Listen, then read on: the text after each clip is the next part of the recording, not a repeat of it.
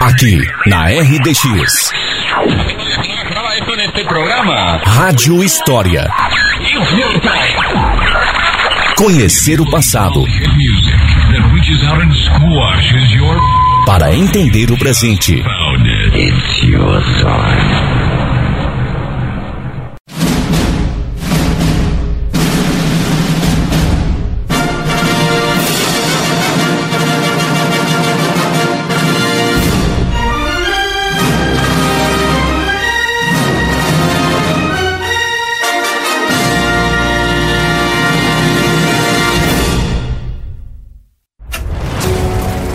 Ouvintes do Rádio História, bom dia! Hoje vamos falar do cinema em São Mateus do Sul. Prepare a pipoca e ajeite-se na poltrona. Now I had the time of my life. No, I never felt like this before. Yes, I swear it's a truth. and I owe it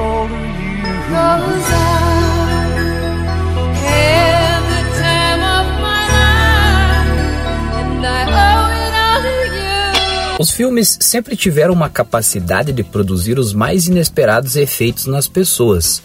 Sejam medo, alegria, enfim, uma magia capaz de despertar as mais profundas emoções. E hoje, assistir um filme no cinema é muito diferente de assistir um filme na TV, não é mesmo? É o cheiro da pipoca, o tamanho da tela, o som que invade nossos ouvidos cria um ambiente que só o cinema proporciona.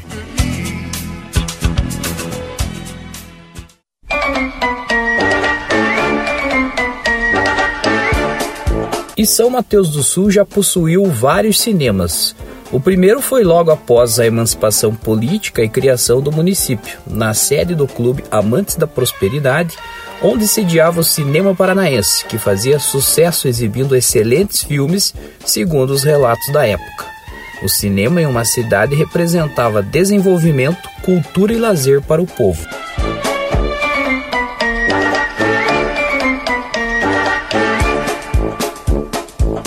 Em 1913, Bernardino Luiz Gilblin, que já tinha negócios na navegação a vapor em São Mateus, fez sociedade com João Casimiro Domanski e fundaram o Cine Teatro Brasil, na época ainda no cinema mudo.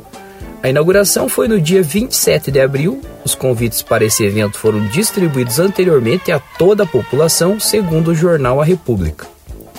Com participação de diversas autoridades, vários discursos elogiando o empreendimento, a inauguração também contou, logicamente, com a exibição de filmes. O prédio próprio do cinema contava com um botequim bem montado, sob a direção do ilustre moço Agenor Nascimento, com um vasto salão na parte superior com mesas e cadeiras para conforto dos espectadores, local onde se servia um café especial nos intervalos das sessões. Nessa primeira fase do cinema, onde os gêneros alternavam-se entre terror e comédia, além de espetáculos teatrais e apresentações musicais, o cinema era o momento mais esperado do final de semana, ponto de encontro entre os amigos e principalmente a oportunidade especial para os rapazes levarem as namoradas. Em 1916, o Cine Teatro Brasil colocava em cartaz operetas, que eram pequenas óperas musicais encenadas com atores e cantores encantando o público. Para estes espetáculos, a parceria foi com a companhia espanhola Zarzuelas e Variedades, do grande Pepe Otero. Apresentações estas que movimentavam o público de toda a região. Há uma foto do Cine Brasil Teatro onde aparecem mais de 40 cavalos emparelhados e amarrados na frente do prédio, cujos cavaleiros assistiam amedrontados o filme Mãos de Orlac, filme de terror no ano de 1924. O filme tinha como roteiro um pianista que perdia as mãos em um acidente e recebia por transplantes as mãos de um assassino, sendo atormentado por elas e sentindo saudades das mãos artistas.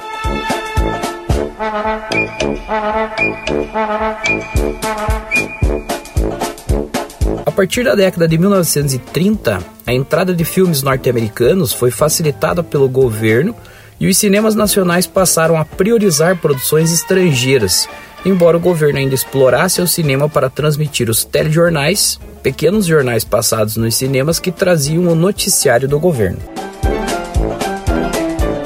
Um material de propaganda disponível na Casa da Memória aqui em São Mateus convida a população no dia 1 de janeiro de 1930 para o maravilhoso filme A Rédea Solta, empolgante drama de grande emoção, assunto variado, gênero faroeste, lances impressionantes e cenas arrebatadoras, desempenhado pelo querido e arrojado artista e rei dos cowboys, Ken Maynard.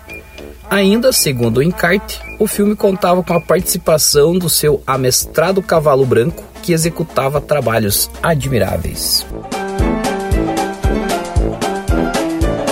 Alguns jornais da época noticiavam o cinema como um magnífico invento moderno, transformado em instrumento de propaganda, utilizado para diversas finalidades, seja exibindo filmes contra sistemas de governo, como a monarquia na Europa, até propagandas de obras políticas do Estado, os chamados cinejornais, transmitidos nos intervalos dos filmes.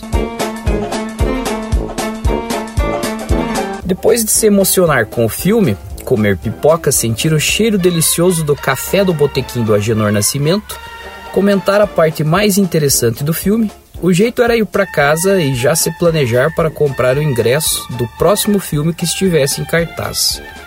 Esse foi mais um episódio do Rádio História. Eu sou Tiago Portes Borges e espero que tenham gostado.